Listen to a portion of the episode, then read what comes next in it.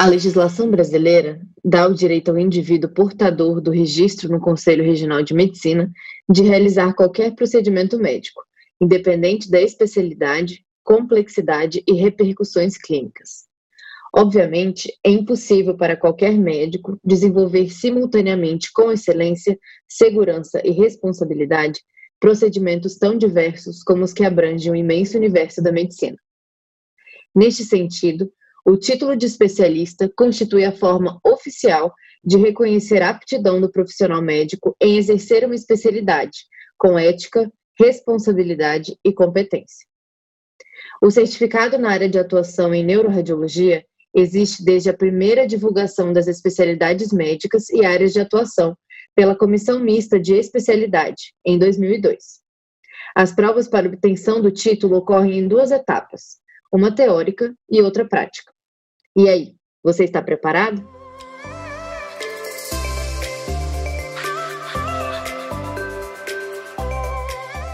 Olá, sejam muito bem-vindos ao podcast Neuronews, mais uma iniciativa digital da Neurorádio a fim de promover a democratização do ensino em neurociências, trazendo semanalmente conteúdo científico fresquinho e promovendo discussões descontraídas com especialistas da área. Eu sou Bárbara Trapp e no episódio Neuronews de hoje converso com o também cofundador da Neurorádio, o Igor Padilha, neuroradiologista com título pela Sociedade Brasileira de Neuroradiologia, sobre as principais dúvidas sobre a prova de título de especialista na área.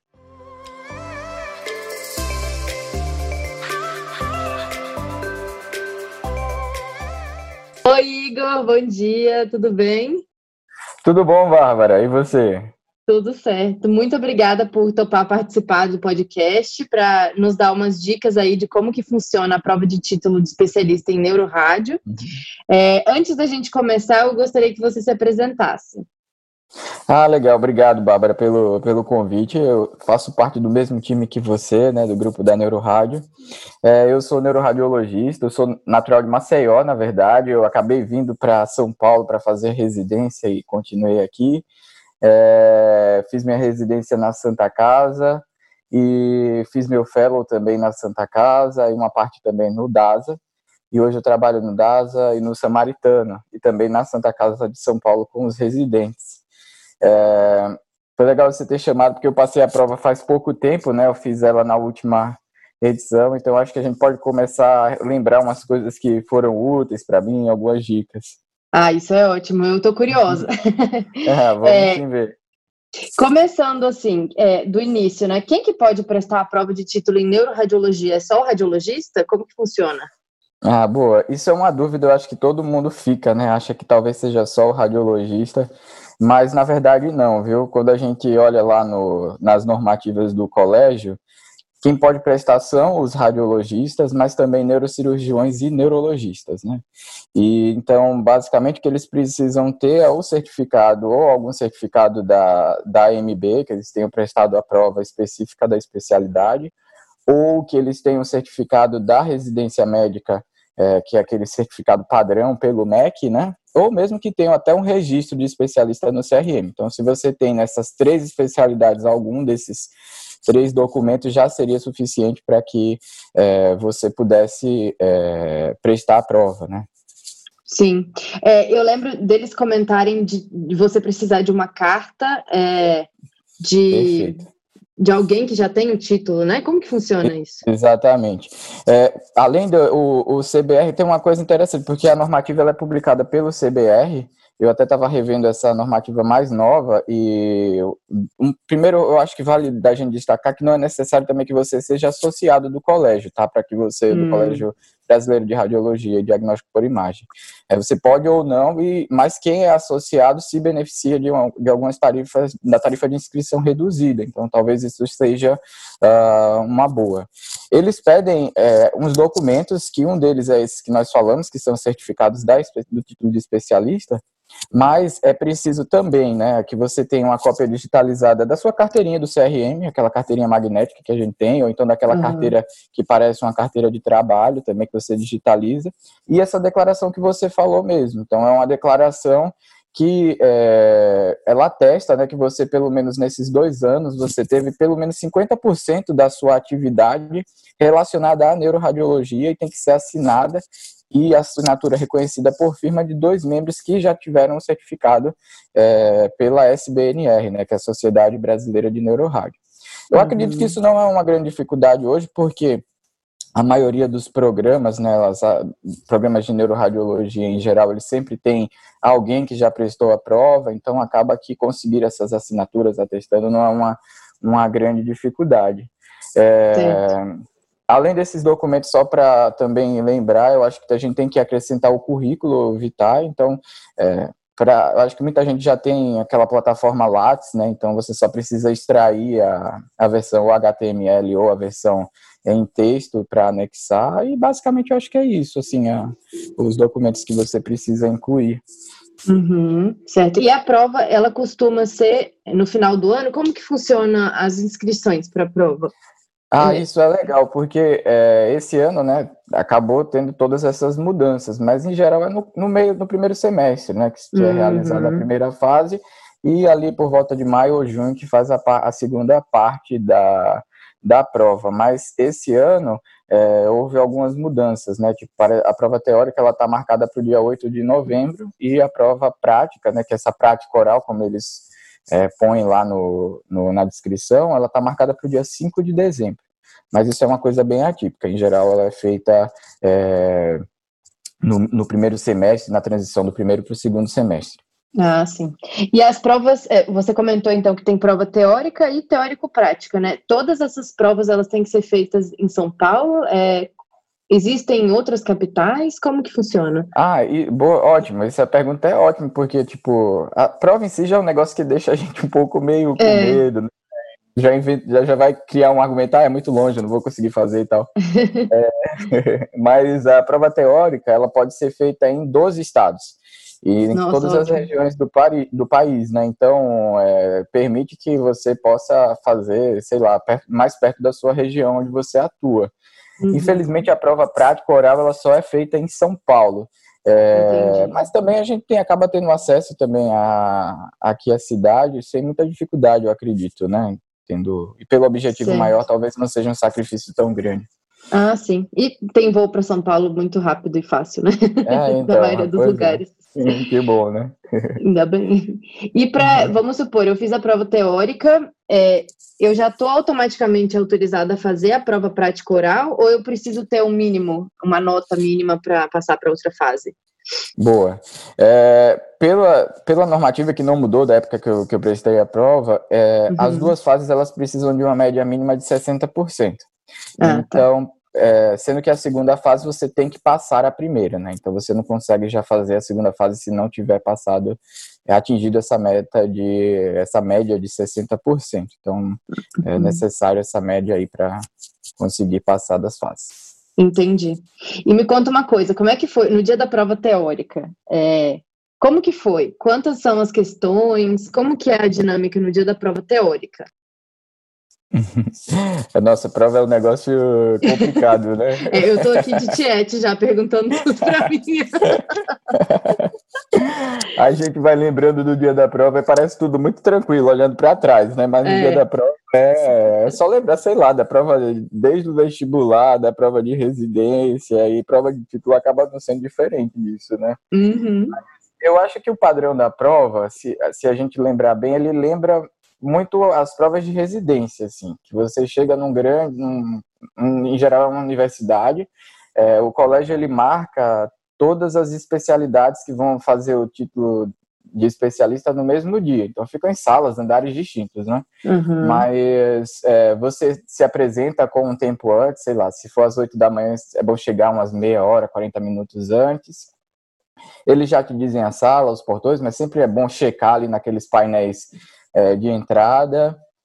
Daí a gente vai acessar os elevadores e chegar lá nas salas. É, ele já tem a, eles checam os documentos, você já tem a sua carteira com o seu nome marcado, então você se senta lá.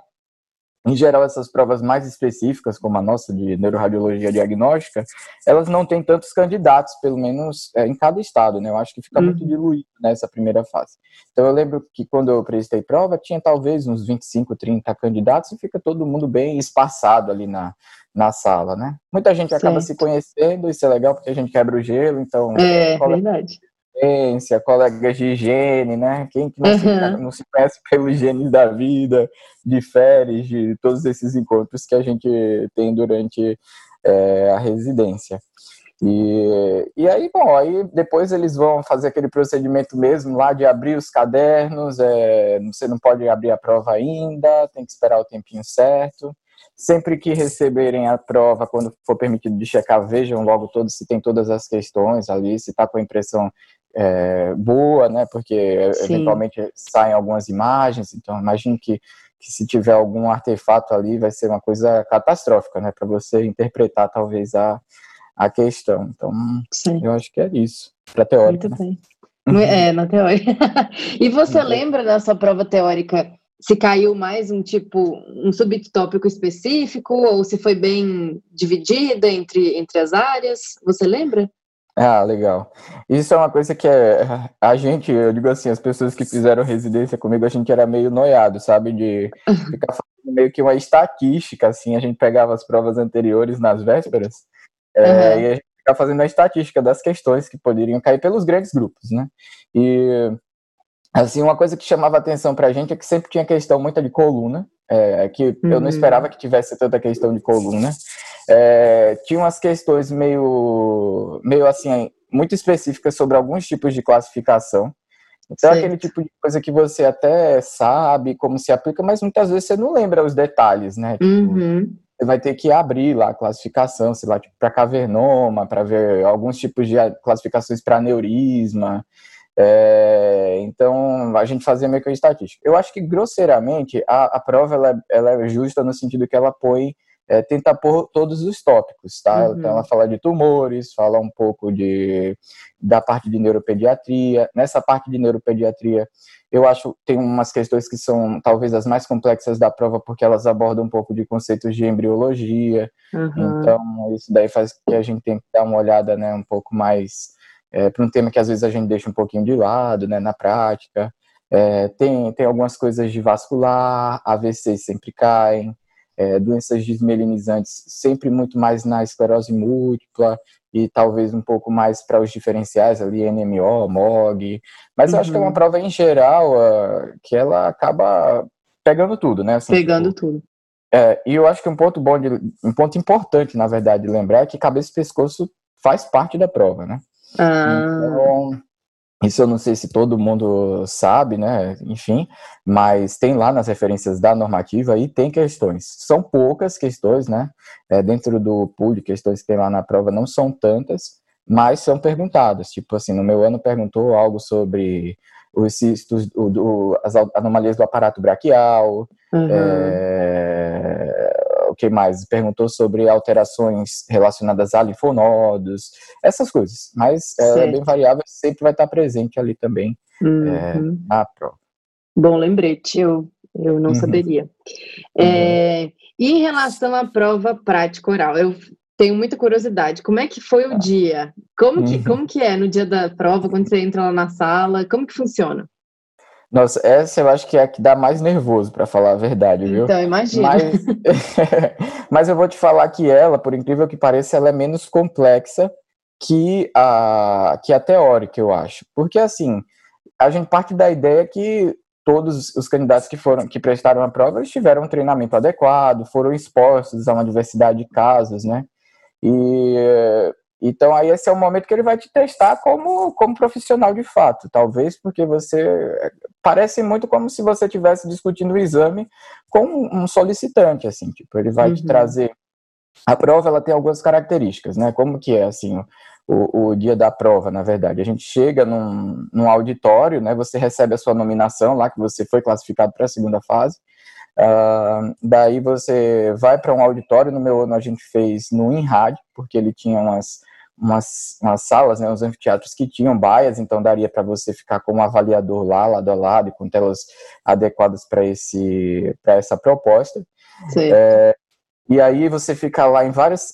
Porque, tipo, são, você imagina que nesse dia da prova teórico-prática não tem só gente da neuro, tem gente do ultrassom, tem gente da fetal, da densitometria e por aí vai. Então você fica lá no auditório, eles vão chamando nome a nome. É um negócio que, assim, demora, viu? Eu, por exemplo, eu cheguei, sei lá, no começo, né, 7, 8 horas da manhã, e fui fazer a prova é, 11 e meia, quase meio-dia, e a prova não dura tanto tempo, né? Eu acho que ela não dura nem, nem uma hora, talvez, quando você está lá na, com, com os avaliadores. Mas aí, quando eles te chamam, você sobe lá para essa sala, que é, ela tem lá, ela tem uns avaliadores, no meu ano foram quatro avaliadores, é, eles vão estar com o computador né, ligado lá, nos casos, se você tem algum conflito de interesse, por exemplo, você conhece algum desses avaliadores, você já pode sinalizar ali na entrada, ah, eu, eu conheço tal pessoa, então talvez não fosse tão interessante de fazer com ela, né, porque daí, enfim, talvez uhum. não uma coisa muito justa. E eles vão te redirecionar para você sentar lá do seu primeiro avaliador. Eles são super solícitos, tá? Eu acho que isso é uma coisa super positiva, então em nenhum momento eu me senti que eles queriam me induzir ao erro, pelo contrário, eles queriam que eu ficasse confortável ah, é, e tentasse relembrar aquilo. Eu acho que não tem nenhum sentido também de você fazer uma, uma, uma prova dessa e a pessoa também te pôr em xeque, né, ali. Já sim, tem uma situação tão, tão estressante, né, tão fora do, do habitual para nós. Mas e, e aí você se senta naquela sua estação, é, cada, cada avaliador ele tem uns três ou quatro casos, e eles vão te e ele começa a expor. Basicamente é assim o primeiro os casos eles vão se dividir. Primeiro ele põe um slide que tem uma história breve do caso né uma história curtinha. Tá. e daí ele ele pode te perguntar a partir daí que exame de imagem que você pediria nesse primeiro nesse primeiro contato? Ou que hipóteses diagnósticas sei lá você consegue topografar se essa lesão ela é em qual qual lugar? Que exame você pediria para tentar nesse primeiro momento Aí você fala o primeiro exame vai fluindo aí, né? Então ele vai mostrando os primeiros exames e a prova, é, ela basicamente ela vai avaliar quatro, quatro pontos em cada questão. Então, primeiro, talvez essa sua capacidade de você correlacionar os dados também e é, descrever que técnica de imagem é essa, né? Por exemplo, se é uma tomografia, se é uma uhum. ressonância, qual sequência que é, um espectro, uma, uma perfusão, um T1, um T2, por aí vai. É, o segundo, ele vai pedir para você descrever o que você está vendo naquela lesão. Então, certo. você vai dizer onde está a anomalia, qual a característica dela, como se a gente estivesse elaborando um laudo mesmo. Uhum. O terceiro ponto, ele vai avaliar a sua capacidade dos diagnósticos diferenciais. Então, a partir daí, a partir desse, desse somatório de imagem, história clínica, dados paraclínicos, o que é que você pode pensar é, de diagnósticos diferenciais? E aí, nesse momento, eu acho que é o momento que você pode expor o seu conhecimento mesmo, porque você vai falar, ah, eu acho que é isso porque tem tais pontos, acho que desfavorece tal coisa por tais pontos. Uhum. É, e aí ele pede para você é, ranquear quais desses é, você acha que é o que são as hipóteses mais mais prováveis. E o último ponto avaliado é a sua hipótese diagnóstica final. Qual que é a, a hipótese, né? Então, Sim. eu acho que o, que o interessante aí é para a gente ver que a gente não é obrigado a acertar todas as questões, né? Porque você vê que se você consegue chegar aos diferenciais, escrever, falar, é, tentar correlacionar dados clínicos, é, isso já tem 75 da, da questão, né? Então, Sim. eu acho que, que isso é um ponto bom também, né? Porque essa prova, ela tem um grau de complexidade variável, assim. Então, você pega questões que são mais do dia a dia, mas eventualmente chega uma questão ou outra que são mais sutis, específicas, assim. Então, eu lembro que, que na minha prova tinha uma questão que ela era sobre, era um paciente que tinha é, sífilis. E aí ele tinha um quadro bem variável, bem um quadro bem amplo, assim, que não dava para suspeitar. E ele tinha um monte de lesão extraxial, pareciam uns meningiomas, assim, né? Uhum. E ela... E, e, só que elas tinham um sinal talvez um pouco mais intermediário no flare, um pouquinho tendendo para baixo, mas não era aquele sinal muito baixo. Muito baixo. E é, a sacada era porque em uma das imagens lá que estavam expostas tinha um corte de mastoide, tinha um realce no fundo do conduto. Então, se você se você voltasse para trás, você via aquele realce anômalo e você somava aquela coisa toda, a história dele, que talvez tinha algum contexto ali mais mais favorável, aí você conseguia juntar, sei lá, as lesões mais granulomatosas com apresentação mais extraxial, naquele né, realce fundo, e chegaria talvez esse, esse diagnóstico de sífilis. Mas é um negócio meio, né? É, no nervosismo ainda. Então, você imagina. Mas tem outras questões que elas são mais, assim, mais do dia a dia mesmo, assim, tipo... É, eu lembro que na, eu tinha uma, uma, tinha uma questão que era uma tomografia, um paciente que tinha uma dor, um paciente jovem que tinha uma dor é, cervical e aí tinha uma lesão osteolítica e aí a gente, enfim, ele, ele melhorava com alguns, alguma medicação específica, ah. aquelas coisas bem sugestivas de, de osteomosteroide, uhum. e aí você tinha que, que descrever os achados, os diferenciais por aí. Ah, legal. Muitos casos mais práticos do dia a dia, você acha, ou muitos casos mais raros na prova prática? Eu acho que é uns 60%, 40%, viu? Tipo assim, tem umas coisas que caem muito, mas é, tem umas coisas que são mais raras, assim, que eu acho que eles querem é, avaliar se você tem essa capacidade, né, de, de ver, tipo, o meu tinha também um moia-moia, às vezes a gente pega isso um pouco mais. É, Entendi. Mas, assim, eu não vi, por exemplo, nenhuma discopatia degenerativa, Sim, não tinha sim. Nenhuma, nenhuma cefaleia que a resposta era gliose barra microgiopatia. a gente sempre vai nessa esperança, né? Mas não, não tinha nada disso. Muito bom, Igor. Nossa, muito bom. E a gente está meio que chegando ao final do, do episódio. Eu queria que você desse algumas dicas de como se preparar para a prova, é, talvez até da sua experiência, onde que você leu, se teve algum livro, algum artigo específico que você gostaria de indicar. Boa. Ah, eu não, assim, é meio injusto eu falar que eu tenho essa experiência toda, né? Mas é, vamos falar da, de como foi, como eu me preparei, deu certo, fiquei super feliz sobre isso, e talvez o que eu tenha usado ajudou, né? Assim, para a prova teórica, eu acho que a gente tem muita base.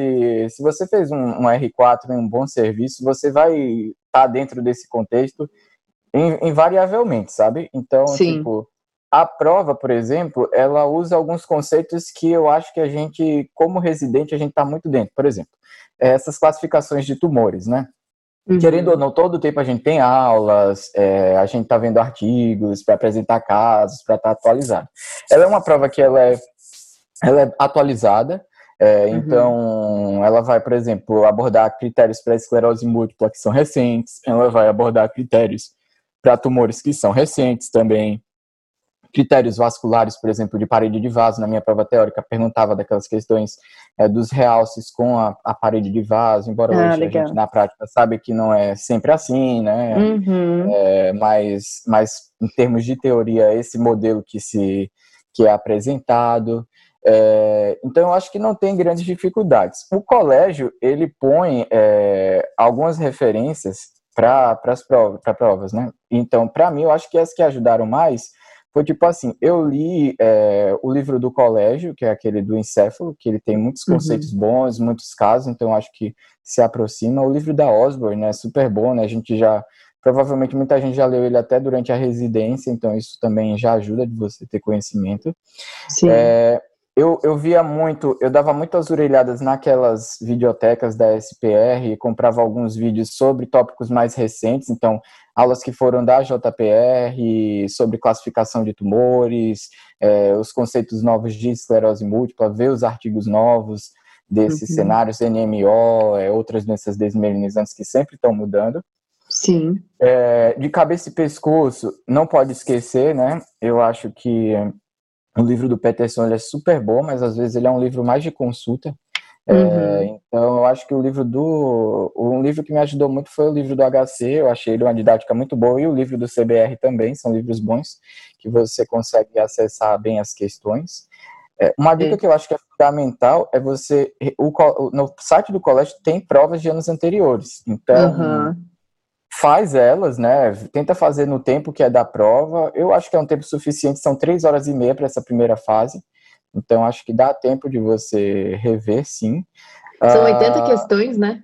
São 80 questões, 80 exatamente. Questões. 80 questões. Uhum. Mas é um tempo razoável, dá para você ver e deixar. Sei lá, eu tenho, eu, eu tenho a tendência a fazer a prova inteira e marco as questões que eu não sei e vou tentando quebrar a cabeça depois. Uhum. É, nessas mais difíceis, mas cada um tem o seu modelo, né? Sim. É, que mais? É, eu acho que você pode ver esses vídeos, pode tentar ver esses livros. As questões, elas, algumas se repetem, isso é uma repetição considerável, acho que vai uns 5 a 10% da prova tem questões que se repetem, então mais ainda é válido você rever essas questões anteriores, né? Uhum. É, que mais? Para a prova prática, eu acho que me ajudou foi assim. Tem um livro do Dr. Lázaro, aquele lá dos casos difíceis, sabe? Sim. Uhum. ah, legal, é mesmo. É, aquele livro é legal. Eu acho que ele tem uns casos que são é, bem, bem ilustrativos, assim. Eles são muito mais complexos do que os casos que são perguntados na prova, tá? Uhum. Ali tem uns, tem uns casos mais complexos. Mas a minha dica, eu acho que me ajudou também, foi tentar acompanhar o gene é, os genes que antecediam a prova, tipo assim, durante os seis ou oito meses anteriores, uhum. e anotar todos os casos que os grandes serviços tinham, talvez, tipo assim, a BP, a Santa Casa, o HC, todos esses serviços grandes que vão é, o Einstein, esses serviços que vão apresentando, certo. que estão ali ativamente na prova, eu acho que isso daí ajuda você a ter uma ideia do que eles podem colocar, porque são, são eles querem pôr casos muito bonitos, casos que são muito ilustrados, né, muito bem documentados, e o Gene sempre, em geral, ele tem essa, essa pegada de você pôr só o que está super bem documentado, né, super bonito. Sim, assim. Nossa, ótima então, ideia, excelente. Eu acho uhum. que essa do, do Gene talvez seja uma boa dica para você listar e, sei lá, abrir. Põe só o nome, vai, pro, digita no Google lá a doença e vai vendo as imagens dela para que na hora é, você vá, vá vendo e converse com quem fez prova também antes, né?